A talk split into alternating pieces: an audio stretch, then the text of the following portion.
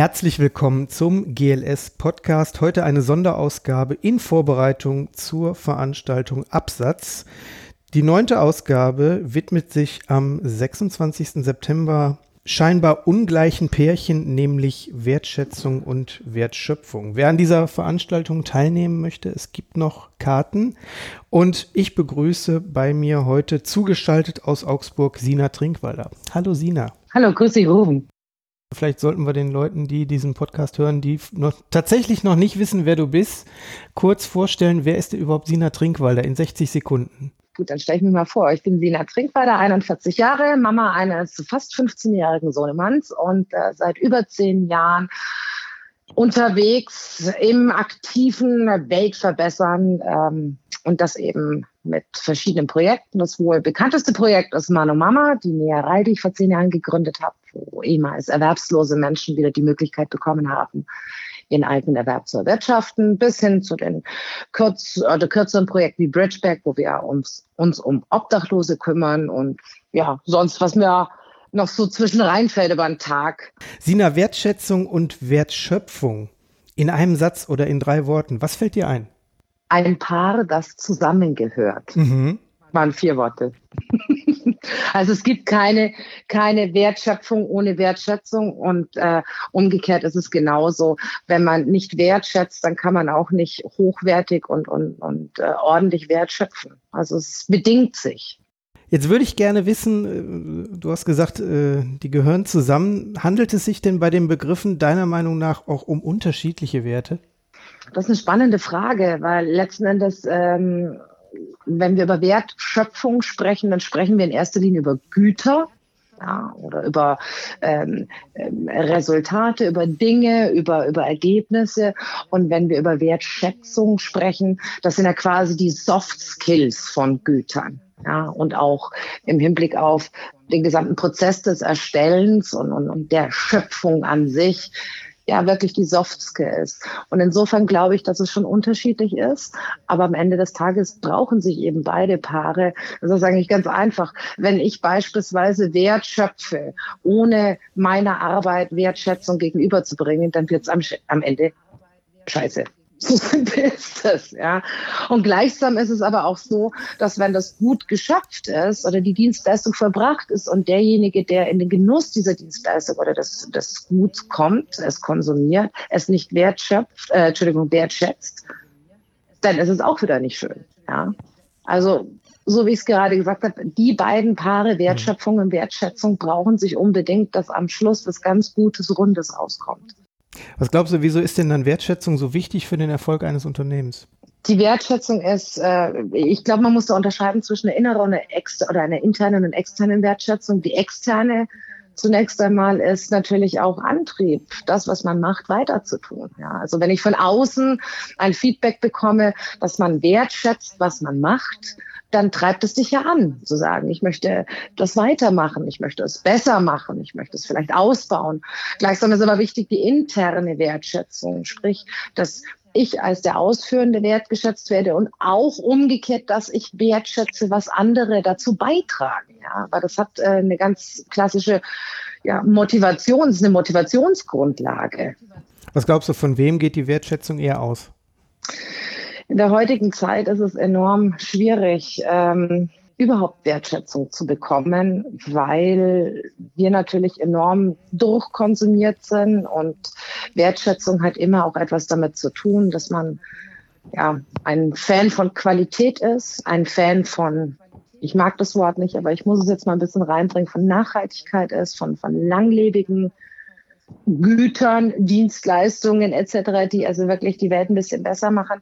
Und äh, das steht natürlich diametral zu dem, wie wir momentan konsumieren und wie wir auch wertschöpfen. Ja, wir sind diesem Wachstumsparadigma nach wie vor ausgesetzt in unserem, in unserer Endausbaustufe des Kapitalismus. Also sprich immer mehr, mehr, mehr, mehr, mehr. Und wenn wir nur darauf gucken, dass es immer mehr, mehr, mehr gibt, dann wird es auch verdammt schwierig mit der Wertschätzung. Erst wenn wir anfangen zu sagen, naja, ich muss nicht immer mehr haben, sondern ich fände es auch mal ganz cool, es vielleicht ein bisschen besser zu bekommen, dann beginnt die große Reise der Wertschätzung. Und ähm, insofern glaube ich, dass es dass es wichtig ist, dass wir generell erstmal wieder lernen, Wertschätzung zu empfinden und Wertschätzung übrigens dann auch zu artikulieren und weiterzugeben. Und wenn du dich mal in die Rolle des Kunden ja. versetzt, der bei dir jetzt ein Produkt kauft, was, was glaubst du, was hat der überhaupt noch für eine Möglichkeit, Wertschätzung an, äh, an euch weiterzugeben als Produzent? Ja, wir haben ja das wirklich riesengroße Glück, dass äh, wir ähm, wirklich mega super coole Kunden haben, die grundgesetzt wertschätzen, warum wir so machen, wie wir es machen, sprich transparent und absolut regional und ökologisch zu produzieren das sieht man auch daran, dass bei uns auch oft mal wirklich was schräg läuft oder mal was nicht lieferbar ist oder hier und da, weil natürlich bei meiner Mama auch Menschen arbeiten, die es nicht unbedingt immer ganz einfach haben und manchmal kriegen wir dann einen Dreher drin und sie sind sehr nachsichtig. Das empfinde ich beispielsweise für eine totale Wertschätzung. Ja. Gleichsam ist es so, dass wenn jemand eine Jeans von uns bekommt, dann kommen da Dankeskarten und Fanpost an die Näher und Näherinnen zurück. Das ist Wertschätzung. Oder aber auch einfach nur, wenn man eine E-Mail kriegt von einem Kunden, der nach sieben Jahren schreibt, es tut mir leid, aber die Jeans ist jetzt kaputt. Nein, nein, keine Angst, ihr seid nicht schuld. Ich, ich, ich hätte so gerne neue. Darf ich eine haben? Ja, das, auch das ist Wertschätzung. Also sprich Kommunikation auf eine besondere Art und Weise ist Wertschätzung. Also die machen das schon wirklich großartig, unsere Kunden. Und ich glaube, dass die Möglichkeit hat jeder Kunde, was zu tun, egal wo, nicht nur bei uns. Bezogen auf den Unternehmenskontext. Ja. Wie sieht bei dir Wertschätzung aus und wie viel deiner Zeit nimmt das in Anspruch? Oder wie viel Zeit also, nimmst du dir für Wertschätzung? Find, ich, ich finde die Frage völlig falsch zu sagen, wie viel Zeit nehme ich mir für Wertschätzung oder wie viel Zeit nimmt Wertschätzung für mich als Unternehmer in Anspruch, sondern Wertschätzung ist die Basis, ist die Grundlage dessen, was ich mache und, und äh, was ich mit anderen Menschen zusammen mache. Sonst brauche ich es nicht tun. Ja, weil sonst wird es, wie vorhin schon erwähnt, nicht gut. Und insofern kann ich überhaupt nicht sagen, wie viel Zeit es in Anspruch nimmt, sondern ich kann nur sagen, dass es allen meinen Entscheidungen und äh, all meinen Handeln und Tun zugrunde liegt. Wertschätzung ist für mich beispielsweise möglichst viel Freiheiten einem jeden Kollegen zuzugestehen im Rahmen dessen, was eine Gemeinschaft tragen kann. Bei mhm. uns sieht es beispielsweise so aus, dass völlig äh, unnormal eigentlich und völlig ungewöhnlich für einen Produktionsbetrieb, dass bei uns Arbeitszeiten jeder sich selber zusammenstopseln kann. Ja, wenn er bei meiner Mama beginnt, dann kann er für sich entscheiden, wie viele Stunden pro Woche er arbeiten möchte. Die sollte er dann natürlich auch da sein, aber wann er sie ableistet, in der Früh, am Nachmittag, geteilt ein paar Stunden vormittags und am Abend noch ein paar Stunden, das entscheidet der Kollege oder die Kollegin komplett selbst es soll die Arbeit um die Familie herum passieren und nicht die Arbeit der Kernpunkt sein, weil sonst wiederum kann er auch keine Wertschätzung pflegen gegenüber seinem Umfeld und seiner Familie. Das ist beispielsweise Wertschätzung. Klar ist Wertschätzung auch, dass man neben den Freiheiten, äh, die man zugesteht, dass man auch der Gemeinschaft wieder was zurückgibt, dass man Gemeinschaft hochhält. Weil nur dann äh, was bringt es, wenn man für sich alleine Wertschätzung äh, lebt oder erfährt? Wertschätzung gedeiht erst auch in Gemeinschaft. Ja. So machen wir viel miteinander, wir geben aufeinander Acht, wir respektieren einander. Ähm, das ist für mich Wertschätzung. Und von dem her, man kann nicht sagen, ich brauche da vier Stunden 30 pro Woche, sondern das ist die Grundlage allen Handelns und allen Schaffens bei uns. Wenn wir jetzt mal nochmal auf die Wertschöpfung zurück, äh, zurückkommen, ähm, die ja auch für einen langfristigen Erfolg sicherlich ähm, sehr mitbestimmend ist. Was glaubst du, warum wird gerade diese in so vielen Unternehmen so wenig gepflegt?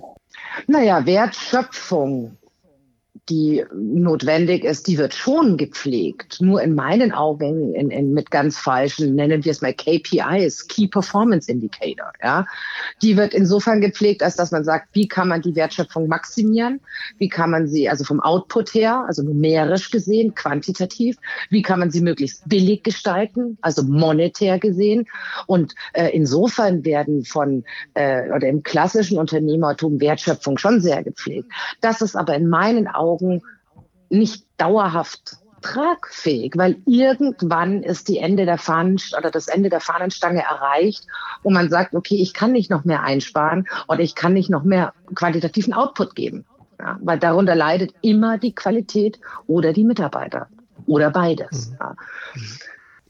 Hast du das Gefühl, dass du als Unternehmerin oder als Unternehmen die Defizite der Gesellschaft ausgleichen kannst? Definitiv. Ich kann sie nicht ausgleichen im Sinne von general oder absolut ausgleichen, aber ich kann mit Sicherheit ähm, mittels eines Unternehmens oder lass es uns ein bisschen dezentraler betrachten. Die Wirtschaft hat sehr wohl die Möglichkeit, Defizite der Gesellschaft nicht nur auszugleichen, sondern wieder etwas zu mildern, weil die Wirtschaft ist es letzten Endes auch, die diese Defizite erstmal entstehen lässt.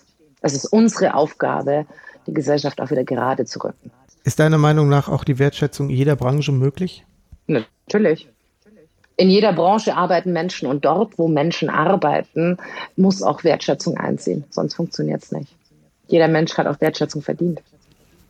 Das ist ein sehr schönes Zitat. Glaubst du, dass es ausreicht, frisches Obst, kostenlosen Kaffee und einen Kicker irgendwo hinzustellen, zu sagen, das ist jetzt die Wertschätzung? No, bitte, das ist äh, Bullshit. Ja, also das ist, das ist für mich keine Wertschätzung, sondern das ist für mich Bestechung. Ja, und mittlerweile merken ja die ganzen jungen Hipster, dass es das auch nicht sein kann, weil sie sich tot arbeiten 20 Stunden am Tag. Ja, da bringt dann auch ein bisschen frisches Obst nichts und noch zwischendrin mal schnell eine Runde kickern. Ich glaube eben, dass äh, Arbeitsbedingungen schon anders sein müssen ähm, um sie wertschätzend einstufen zu können, sagen wir es mal so. Hm. Das heißt, so Geschichten wie Firma Google, die die Menschen so betüddelt, dass sie möglichst lange am Arbeitsplatz bleiben, das läuft dann genau konträr zu deinem das ist ja Selbstverständnis. Das ist ja genau das, was letzten Endes die großen, die großen IT-Konzerne damit gemacht haben. Sie haben sich ein Spieleparadies, ein Hipster-Spieleparadies reingebaut, in ein innerbetriebliches Hipster-Spieleparadies damit die Leute überhaupt nicht mehr auf die Idee kommen, sich ein Privatleben aufzubauen. Ja. Ich bin auch beispielsweise überhaupt kein Freund von Homeoffice-Plätzen, mhm. weil mit dem Moment des Homeoffice verschwimmt mein Privatleben. Ja.